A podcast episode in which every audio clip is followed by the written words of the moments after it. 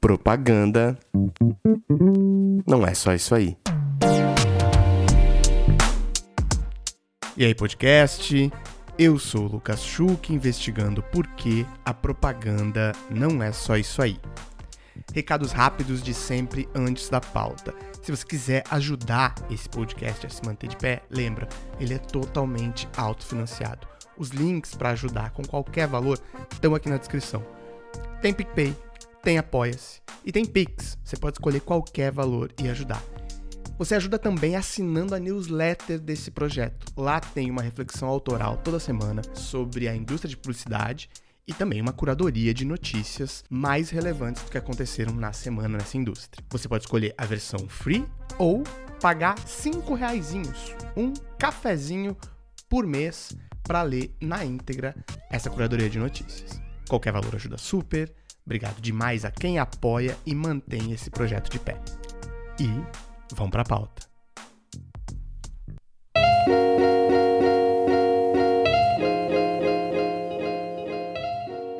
E aí, podcast? Eu sou o Lucas Schuch, investigando por que a propaganda não é só isso aí. E agora tô com uma convidada especialíssima, muito feliz que esse episódio tá indo pro ar. Quero começar com as perguntas clássicas desse podcast para ela. Beta, quem é você na propaganda e na vida? Conta aí. Oiê! Ah, super feliz de estar aqui com você. Finalmente conseguimos gravar esse episódio. Sou super fã do podcast. É, bom, eu acho que difícil, difícil responder essa pergunta para uma geminiana que faz muitas coisas e é muitas coisas, né? Mas eu vou tentar sintetizar aqui, né? Bom, hoje eu sou radicada e paulistana, né? De coração, amo essa cidade, mas na verdade é, eu sou mesmo carioca. É, não é carioca não, nasci no interior do Rio e mas morei no Rio muito tempo, né? Fiz minha faculdade lá, fiz design. É, e fiz design, fiz design na PUC, que foi também um lugar, é, não só o Rio, mas a PUC, eu acho que é um lugar muito importante para minha formação, acho política, é, filosófica, foi onde é, eu conheci Marielle, onde eu tive muita, naquele momento, acho, da faculdade, muito envolvida nos movimentos sociais, sociais estudantis. É, mas enfim, então acho que tem esse viés aí dessas muitas coisas que eu sou. É, fiz design, mas acabou que design eu acho que muito é, design na PUC sempre foi acho uma perspectiva uh, de gestão criativa e de gestão de projetos e acabou que nesse percurso meus caminhos profissionais eles foram é, inconscientemente escoando para a comunicação, né? Onde eu fazia muita coisa diferente, mas eu fui percebendo que sempre por uma perspectiva uh, que tudo isso era sempre por, uma perspectiva é, de comunicação de maneiras diversas. E aí eu fui entendendo também que era aquilo que eu queria fazer, né? Mas que então eu precisava, só que eu estava, é, como eu estava trabalhando, acho que em perspectivas, eu acho muito diversas, é, entendendo que era aquilo que eu queria fazer, então eu comecei a pensar, bom, já que é isso, é, vamos entender, eu acho, um lugar de comunicação, onde comunicação ele seja o core, né? E aí foi onde eu comecei a trabalhar em agência e hoje estou na Soco como gerente de conta na área de accounts. É, acaba também que eu acho que por essa por todo esse também esse background com movimentos sociais uh, e também é, essa passagem, essa estar, eu acho que dentro de corporações, agência. É, acabou que nisso também eu fui em, em paralelo faz, é, é, fazendo muitas consultorias sobre diversidade e inclusão para empresas, né? Mas é isso, assim, sou uma apaixonada por comunicação, literatura, filosofia estética, que são, assim, meus campos de estudo e quero em algum momento seguir meu mestrado doutorado para isso. Sou uma mulher trans, é, eu acho que isso é um ponto muito importante determinar também. Algumas pessoas já me questionaram se era se é importante mesmo falar sobre isso, mas é, eu acho que sim, sem dúvida, porque a minha é, a minha isso constitui meu ser, constitui, eu acho que a minha é, experiência humana, o lugar de onde eu falo. eu acho que também pensando nesse lugar do, do mercado corporativo, da comunicação, da publicidade, onde a gente ainda não tem é, um volume significativo de pessoas é, presentes nesses lugares, eu acho que é importante determinar esse lugar também para que a gente possa, sei lá, abrir espaço e mostrar essa, inscrever, eu acho que essa existência é, na história. Enfim, eu acho que esse é um pouco das várias coisas que eu sou dentro e fora da comunicação. Adorei, obrigado. Você sabe que esse episódio eu dividi com você essa inquietação, eu acho que por uma tentativa de não chamar pessoas aqui exclusivamente pelo traço identitário que mais as define. Eu acabei também, em alguma medida, não tendo essa pauta especificamente sobre pessoas trans e comunidade LGBT, que é a PN+, na indústria de publicidade objetivamente, assim, para botar a bola no chão e perguntar, fazer tipo um estado da arte, assim, sabe? Como uhum. estamos agora, como a, onde a gente quer chegar. Então acho que por isso eu também queria fazer esse episódio aqui, dividir isso com a Beth, ela topou de bate-ponto, que eu agradeço demais. Então quero começar essa pauta, primeiro olhando da porta para dentro, o que você acha? Como você acha que a gente está nesse processo de inclusão e permanência de pessoas trans e comunidade LGBT nas agências de publicidade hoje? Olha, eu posso falar, acho que muito da minha perspectiva, sobre minha perspectiva pessoal, eu acho que sobre é, dados que eu coletei de, do censo ali do Observatório de Diversidade e outros reportes, mas assim, o relatório de, de, do Observatório de Diversidade, por exemplo, já é, traz para a gente um retrato, acho que nada muito feliz, sobre a presença de pessoas trans em agências, que simplesmente é, não há dados, né? E eu fui entender que esses dados, eles não estão em relatório, porque se, sequer é possível mensurar, já que a maioria das agências elas não tem é, esses dados para compartilhar. É, isso quer dizer que eu sou a única pessoa trans dentro da publicidade, é, na publicidade e na propaganda? Obviamente que não, né? Eu mesma conheço outras pessoas. Hoje na Soco nós somos uh, oito pessoas trans em diferentes áreas, mas ainda assim é um número irrisório e, pre só, e presente só em pouquíssimas agências, né? É, deve dar para contar, acho que na mão, geralmente, e geralmente são tipo uma pessoa que existe numa agência X, uma, duas pessoas que existem numa agência Y, sabe? É... Não, e assim, oito pessoas é três vezes a média do que deve ter nas outras agências. Né? Exato, exato, exato. Tipo assim, eu acho que a Soco hoje é a única agência que eu conheço que a gente tem ainda um volume maior de, de pessoas trans e ainda, enfim, é, e é isso, eu acho que está acima da média do mercado. É, mas a gente está trabalhando para, enfim, para, acho que conseguir absorver ainda mais a comunidade. É, mas é isso, assim, também é, é, é também no lugar de um cuidado de são sete pessoas que a gente consegue é, olhar para elas com cuidado, com carinho e atenção, é, trabalhar as pautas necessárias para que a gente consiga é, desenvolvê-las, para que a gente consiga mantê-las, que a gente consiga preparar elas não só para a agência, mas para o mercado, né? É, porque eu acho que não adianta também quando a gente é, abrir a porta para 30 pessoas conseguir segurar duas, sabe?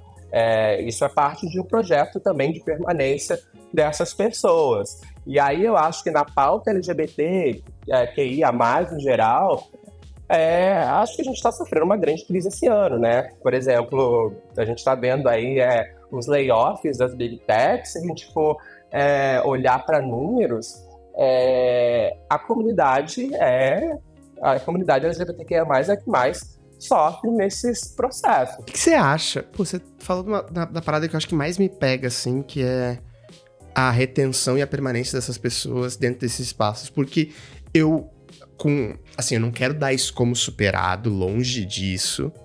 Mas eu vou dizer que no eixo Rio-São Paulo eu vejo o interesse. Ele pode ser só em release? Pode. Mas eu vejo o interesse na contratação. Né? Então a gente passou daquele momento em que a gente batalhava pela uh, empregabilidade. Agora a gente está falando de permanência. Onde é o principal gargalo? O que faz com que essas pessoas uh, não, não consigam se manter ali, especialmente dentro uh, desses modelos de negócio? Cara, é, eu acho que tem uma coisa que é, hoje as agências elas entenderam, é, o mercado no geral entendeu que ficou muito feio você não mais você ignorar a presença dessas pessoas, né? É, então acho que virou uma questão de reputação. É, algumas empresas e algumas agências acabam que é, contratam é, muito no lugar de tokenismo mesmo, assim, contratam só para ter. E aí, ou então, um lugar muito. E tem gente que faz, assim, um lugar muito ingênuo, tá achando que tá fazendo muito e acha que é só contratar, né? Mas não é bem assim. É, pensar que você colocar é, dentro de uma empresa uma pessoa que é, é uma minoria ali, talvez é a primeira vez que é, existe a possibilidade daquele corpo ali, né? De certa forma, é, é a integração do corpo trans na sociedade é, na sociedade civil, assim, à luz do dia, ela é algo muito recente, né? Então aí você pensa, você contrata essas pessoas, você traz elas para dentro dessa empresa, essa empresa ela não tem nenhum processo de letramento para os outros fun funcionários é, integrarem essa, essa pessoa, respeitarem, acolherem ela. É, então, é, acaba que o organismo e o sistema como está, ele vai empurrando para fora sem falar, eu acho que na série de. Uh, como é que eu posso dizer? Uh, na, na série de, de questões é, particulares, individuais, que essa pessoa passa na sua vida, na sua existência, de viver num país que é o país mais transfóbico do mundo, né? O país que mais mata é, pessoas trans no mundo. Então, é, tem muita tem muitas nuances e e que precisam ser é, olhadas com, de perto e com cuidado, senão você não consegue, de fato, é, manter, não é só colocar da porta para dentro. Adorei. Vamos olhar da porta para fora agora, nas campanhas, na representação, no produto da propaganda. Como é que você enxerga que tá a representação que a publicidade faz dessa comunidade? Olha, é... Tem uma coisa que eu costumo falar, é que a comunicação ela tem um poder, eu acho que muito sutil, é, de marcar uma linha tênue do que é socialmente aceitável e do que, do que não é, né? É, e essa linha ela está sendo demar, ela está sendo demarcada e eu tenho tido a sensação que ela está sendo demarcada num movimento muito silencioso e que a gente não está vendo né? A gente não está percebendo. Mas se a gente parar para analisar, tem um dado que eu vi, é, que eu vi, que foi uma apuração de dados que o Dano Weisskopf fez sobre é, presença de diversidade na publicidade, em que em 2022 basicamente não existe a presença de corpos é, diversos LGBTs dentro de campanhas, assim, dentro de filmes. Ela não existe. É, esse ano, também não quero ser irresponsável em trazer dados aqui, mas se a gente fizer, eu acho que uma análise comparativa é, real sobre é, investimento de, da, de publicidade, por exemplo, no mês de junho desse ano, para investimento dos outros anos, a gente não vai, a gente, a gente vai é, ver aí um gargalo gigantesco. Né? Esse ano, por exemplo, fui para Cannes. É, então a gente está ali no maior festival de publicidade do mundo, né? Falando muito de um lugar de inovação, de repente eu me dou conta que, e aí eu ali raca de palestra, é, e aí, é, correndo de uma palestra para outra e tal, eu fui me dar conta que falava-se sobre é, questões raciais, falava-se sobre uh, questões uh, de mulheridade e feminismo, mas uh, teve uma única palestra sobre questões de diversidade, né? Diversidade falando como comunidade LGBTQIA+. É, e aí quando você pensa, bom, se esse lugar é o lugar que está apontando para o futuro, que futuro é esse onde a gente não é, não, simplesmente essa pauta ela não se fala dela aqui nesse lugar. É muito estranho, né? Não é por acaso que essas coisas elas, elas acontecem, né? tem um refluxo conservador aí. E a gente precisa ficar atento, né? Pô, aí você explodiu minha cabeça aqui, porque quando você fala que essa linha ela tá sendo demarcada do que é socialmente aceito, essa linha tá em constante disputa. E aí, quando você fala sobre esse. Há, há tempos atrás, eu, uh, eu debati aqui no podcast se era possível um retrocesso em pautas uh, que, a, que a publicidade avançou, né? E aí eu achava, não, não é possível. A gente não vai uh, retroceder uh, na, nos debates nas questões de gênero, de inclusão e diversidade, uh, de saúde laboral, por exemplo. A gente não vai retroceder. Contudo, como você falou, essa linha está sendo demarcada. E, o, o, e aí eu acho que a gente está nisso que você falou, nesse, nessa estagnação. A gente pode achar que isso não é retrocesso, mas para esse, nesses casos, o não debater é retrocesso, porque além de. É, é, é um silenciar onde, onde essa linha vai sendo demarcada pro que é considerado universal, sabe assim? Então, se não é constantemente, não só no mês de junho, né, em todos os outros meses, demarcado que é socialmente aceito, outros corpos estarem presentes nessa publicidade, isso é retrocesso, por mais que pareça estagnação isso seja uma vitória em tempos uhum. conservadores que vivemos nesse país uh, nos últimos quatro anos, isso é um retrocesso, sabe assim? Ah, não, é total um retrocesso, assim, é, é, mas é isso, assim, a gente não fala disso, a gente silencia a pauta para daqui a algum tempo gente, as pessoas começarem a falar a partir de uma outra perspectiva, e aí, assim, isso daqui nunca existiu sabe? É, é uma loucura. Você acha, acho que uma das formas que a publicidade uh, encontrou para esse ponto de empregabilidade, para a gente avançar em alguma medida, foram os programas de inclusão, grupos de trabalho, esses comitês de diversidade e inclusão. Uh, quero a sua opinião mais sincera do que, que você acha que se, se essas são formas suficientes para acolher e reter esses profissionais da comunidade LGBTQIAPN+, da forma necessária que a gente precisa hoje? Eu acho que é. Eu acho que, é importante, sim. Eu acho que, que o trabalho ele começa por aí, mas é work in progress, sabe? É... Acho que o que mais me incomoda nesse lugar é esse eterno work in progress, sabe? que, que assim, tá todo mundo desenvolvendo, tá todo. Mas nunca é, sabe? A coisa nunca parece que vira de fato, sabe?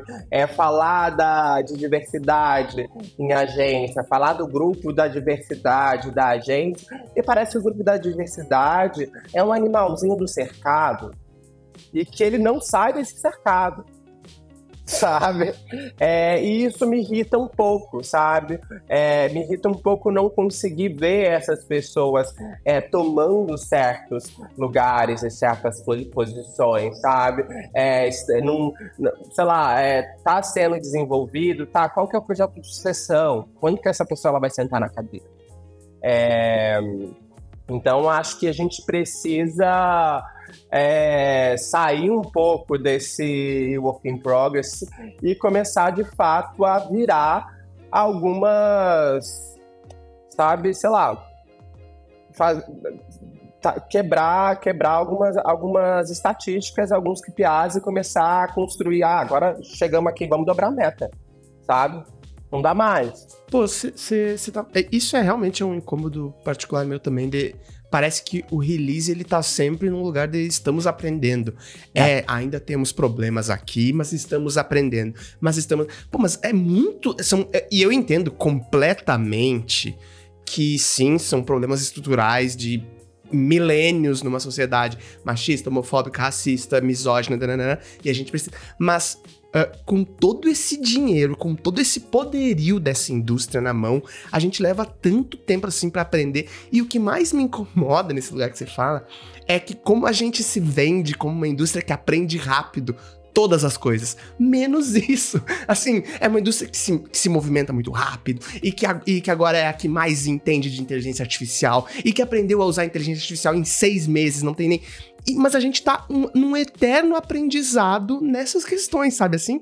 Então, deixa eu te perguntar nesse sentido, o que, que você acha que é essa virada de chave? Qual é que você falaria assim, ah, bom, saímos de um lugar de work in progress para um lugar de... Chegamos em algum lugar que agora precisa... O, o que, que é esse ponto que você imagina que, bom, uh, avançamos do lugar de estamos aprendendo? Sei lá, eu acho que além da gente pensar nesses pro, nesse né, inclusão como, como é, esse projeto, acho que é sempre importante é, a gente a gente a gente está aprendendo o tempo todo, né? É, eu acho que isso faz parte da constituição humana. Não estamos não estamos é, negando isso. Ninguém precisa, eu acho, estar tá dono de toda de toda a verdade absoluta universal. É, eu acho que a questão eu acho que a questão aqui, eu acho que é para a gente é, ter, de fato, esses projetos de, de lidera, de, de inclusão muito como como é que eu posso falar? Um projeto mesmo, sabe? É, pensar em como que a gente, de fato, é, pensa nessas carreiras e nessas pessoas que a gente está absorvendo como uma jornada que tem uh, não início, meio fim, mas uh, ela tem uma conclusão, né? Eu vou, de fato, trazer essa pessoa para é, vir trabalhar aqui, mas é, não é só é, agora mais só dar emprego, eu acho, né? Eu acho que essas poucas pessoas que a gente tem aqui é, nesses lugares da publicidade que a gente está empregando, a gente precisa começar a olhar para elas e desenvolver essas pessoas para como se levam, sabe? É, fazer, sei lá, é, como se levels e, enfim, planejar e dar cargos de liderança para essas pessoas, envolver elas para cargos de liderança, porque é, enquanto é, essas pessoas elas não assumirem certas cadeiras e elas não assumirem uh, o poder é, dentro de determinadas instituições, a gente vai ficar nesse. É, as respostas vão ser sempre tipo: tô aprendendo, como se a decisão fosse de fato sempre é, tivesse sempre que ser tomada pelo CEO branco. É, esse, esse poder ele precisa ser dividido com a gente, sabe? É, Para que essas pessoas possam também é, trazer as suas perspectivas para dentro dessas, dessa linha de frente e dessa liderança, sabe? São pessoas que estão, eu acho que é, são os corpos mais vulnerabilizados. a do mundo, assim, digamos,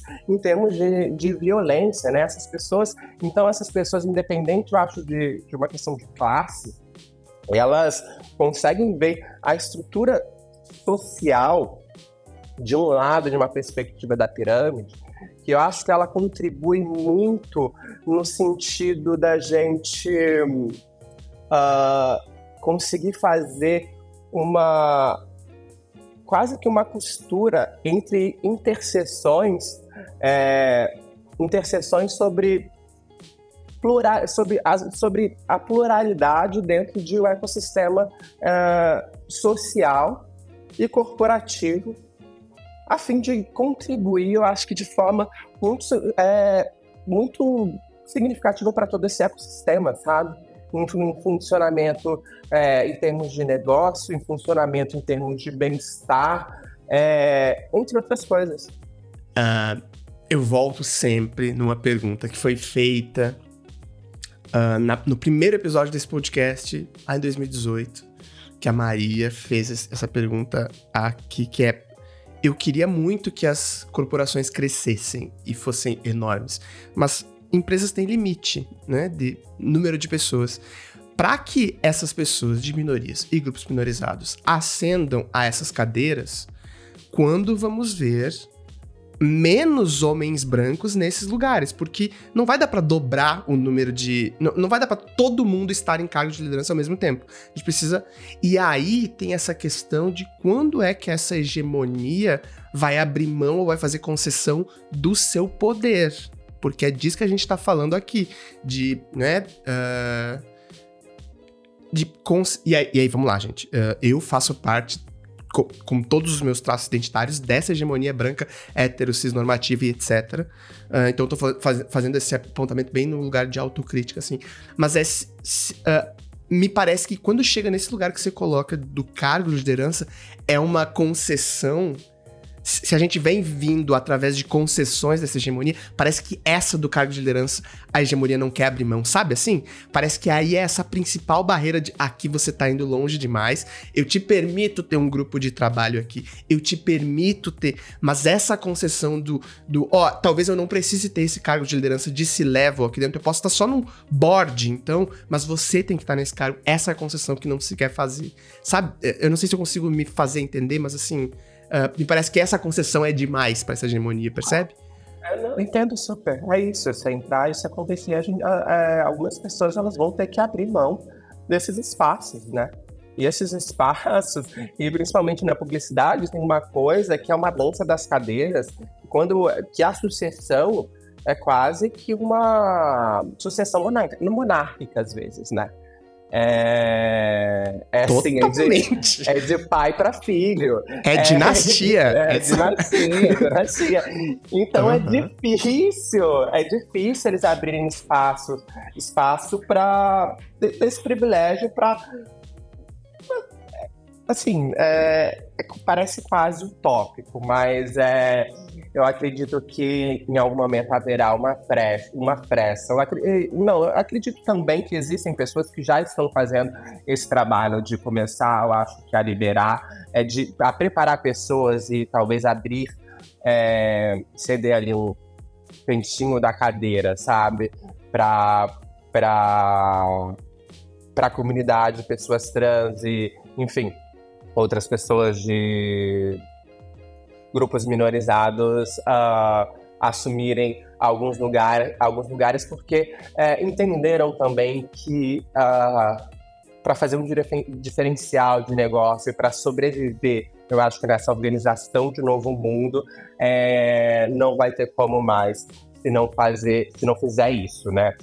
Mas é isso, assim, eu acho que um dos motivos pelo qual também a gente tem sofrido esse retrocesso é, dentro da publicidade, na comunicação, entre outras coisas, é porque, é, e não, enfim, até, é, e não só é, na comunidade LGBTQI a mais, mas também é, na comunidade negra, entre outras coisas, está havendo esse processo, é porque as pessoas começaram, eu acho que essas pessoas, elas começaram a olhar, elas não acharam que a coisa fosse elas foram abrindo alguns espaços é, hum. E elas, eu acho que elas não acharam que a coisa ia avançar tanto. E agora eu acho que elas estão começando Perfeito. a ficar assustadas, sabe? Totalmente. e elas estão tentando tomar agora é, de volta um pouco do território delas. Mas assim, não tem mais para onde recuar. Assim. Essa geração não recua mais, falando assim de todas as. Uh, de todos os grupos historicamente, historicamente é, minorizados e é, a gente está, a gente está, eu acho que o mundo está tá tomando uma outra forma onde não vai ser possível mais é, sobreviver sem, sem considerar essas existências. Adorei. E também só pra fazer uma parte aqui, também não, não quero ser. Me soma demais, não quero ser injusto com uh, esse, essas lideranças que estão de fato tentando, porque elas existem. Eu acho que se, eu, se, a gente faz esses olhares críticos assim, é na esperança, como você bem falou, assim, nessa uh, utopia, no, entre aspas, aqui no bom sentido, de buscar que ainda mais lideranças que estão nesse papel, que têm traços hegemônicos, que possam fazer isso, mas com certeza uh, reconhecer que existem uh, lideranças que de fato tentam diuturnamente abrir esses espaços e estão conseguindo. E assim, uh, somos amigos em comum de vários deles e os celebramos com certeza. Uh, e aí eu acho que pra, pra. Ontem eu vi uma fala do Paulo Freire que dizia: Eu não consigo imaginar a vida sem essas utopias, porque senão é a desistência completa. E por mais que a gente coloque nesse lugar o tópico de não realização, se não batalhar por elas, a gente vai se dar por contente com como estamos e, e acho que não é suficiente, né? Não, é, assim, gente, meu sobrenome é Utopia, né? Eu sou uma grande sonhadora. Eu tô aqui por uma utopia, assim, tudo a meu redor, a minha a materialização do meu ser, da minha identidade, ela é a, a materialização da, da, da, utopia. Então, a, eu sigo é, vivendo e sendo movida por isso o tempo inteiro. Não assim, eu não levanto da cama. Pô, que lindo. Porque eu, eu recebo muito essa contra, essa crítica ao projeto de conteúdo aqui, ao podcast, às pautas que a gente debate, ao... E pô, você está sendo utópico, esse lugar perfeito nunca vai existir. E aí eu completamente eu entendo assim, é, essa experiência de trabalho perfeita ela não vai existir. Agora, não me peça para eu dizer para as pessoas assim, é, busque metade dos seus direitos. Busque não estar em se level, mas só num carguinho de liderança. Busque não trabalhar uh, 10 horas, mas trabalhar só 9. Não, busque o que tá na lei, busque o máximo do que você puder. Eventualmente, é mais interessante você se frustrar com não atingir a utopia do que não sonhá-la. Isso é Total. muito mais decepcionante, sabe assim? Total. Então, eu não vou dizer para ninguém, busque a metade dos seus direitos ou busque estar só num cargo de liderança. Não, busque o máximo que você puder, né? E aí. Uh, se, porque a, o, a, a, hegemonia, o sistema, o capitalismo onde vivemos, ele vai tentar limitar o que você quer. Então, se você buscar 50%, você vai conseguir 25%. Então, busque 150%, assim, dos seus direitos. Não, porque aí, talvez é isso, você, assim, além de direito, é que eu falo assim, busca de estar na lei, às vezes a gente precisa reescrever a lei. Porque às vezes as leis elas não são feitas pra gente, Perfeito. tá? E Perfeito. a gente precisa questionar a ordem como ela está posta, senão a gente não vai realizar certas utopias. E é, eu acho que é sobre isso, assim, sobre subverter mesmo. Caraca, amei, adorei. Beto, para encerrar, uh, eu acho que esse podcast fala muito com o eixo Rio-São Paulo. Lugares que eu acho que, por força do mercado, e por, do que você falou de estar tá, uh, tentando acompanhar passos mais rápidos o espírito do tempo, eles já avançaram, de novo, não quero dar como esperado, ainda que pouco, já avançaram em alguma medida, nem que seja na empregabilidade e inclusão dessas pessoas. Mas também a gente está falando aqui de um mercado menor, e sempre que eu falo sobre uh, diversidade desse ponto de vista crítico, obviamente em palestras eu ouço essa pergunta, mas como eu coloco isso num mercado pequeno de interior ou numa agência menor que ainda nem chegou em pautas como uh, diversidade racial, uh, diversidade de inclusão da comunidade LGBT. Como é que eu faço, se você tivesse na sua mesa agora, o trabalho de dar dicas, pistas para esse mercado uh, fora do eixo Rio-São Paulo, por onde começar a incluir e representar melhor pessoas da comunidade LGBTQIAPN+, que pistas você daria? Olha, eu acho que as pistas que eu daria era sobre. Uh, assim, vou soar um pouco poética. É, mas é Por sobre. Favor. Eu acho que não ter medo dessas pessoas, porque eu acho que as pessoas. Uh, eu acho que todo, mundo, no geral, tem medo, né? De assumir certas responsabilidades, tem medo de uh, desenvolver uma pessoa trans para a liderança, porque tem medo da responsabilidade, tem medo que aquela pessoa não dê conta. Mas é, as pessoas, elas estão. É, é, eu acho que tem uma coisa que estava falando, por exemplo, sobre que a gente. Até, até por tempo as pessoas trans elas não existiam nessa integração, nessa constituição social que a gente tem agora, né? É, enfim, não eram integradas, mas elas existiam. É, e eu acho que tinha muito um medo do mercado, de como que essas pessoas viriam, porque muitas dessas pessoas, de fato, por muito tempo, tem uma geração que não teve, eu acho que, acesso a acesso a muitas coisas, né? Porque, enfim, foram excluídas uma vida inteira, é, tiveram uma evasão escolar porque já da escola sofriam muitas violências, é, muitas dessas pessoas tiveram, em maioria, que viver a prostituição porque não houveram, não tiveram oportunidade de trabalho, e isso colocou essas pessoas num lugar marginal, né? É, mas o que eu queria dizer é que é, não é mais esse estereótipo que domina na vida dessas pessoas, sabe? É, essas pessoas, elas estão virando o jogo. Além de, enfim, só, já essas pessoas que são dessa geração que viveram isso, mas eu acho que uma nova geração aí de pessoas trans é, é, que vem da minha geração também, que fiz a minha posição há uns 10 anos, elas, elas já estão mais preparadas, sabe, para estar no mercado. Elas estão mais, uh, é, minimamente, elas têm as bases eu acho que para uh, básicas de educação e de uma polidez social, entre aspas, do que é socialmente aceitável para dentro de uma conduta é, de mercado corporativa. É, algumas elas chegam um pouco mais ou menos preparadas, mas elas estão ali, sabe? Elas estão aptas a cumprir é, qualquer um do cargo. Às vezes a gente precisa, de fato, absorver e fazer esse trabalho de inclusão. Então, é, eu quero, é, é isso, assim, eu acho que é pedir a, a essas agências, a essas empresas que se abram a essas pessoas e que acreditem nelas, porque essas pessoas elas têm nós, enquanto comunidade trans, a gente tem, eu acho, um potencial enorme, porque foram somos pessoas que sempre que sempre é, trabalhou e viveu na adversidade.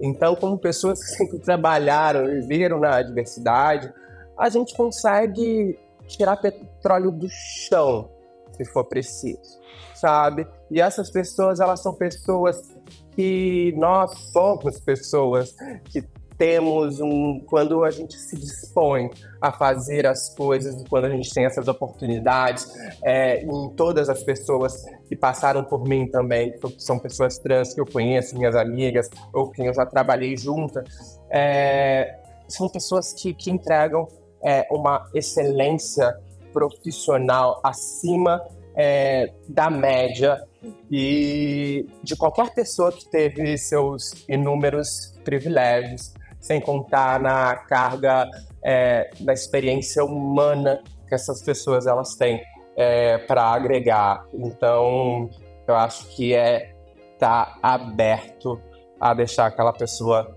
tomar conta da sua vida mesmo. Me indica um arroba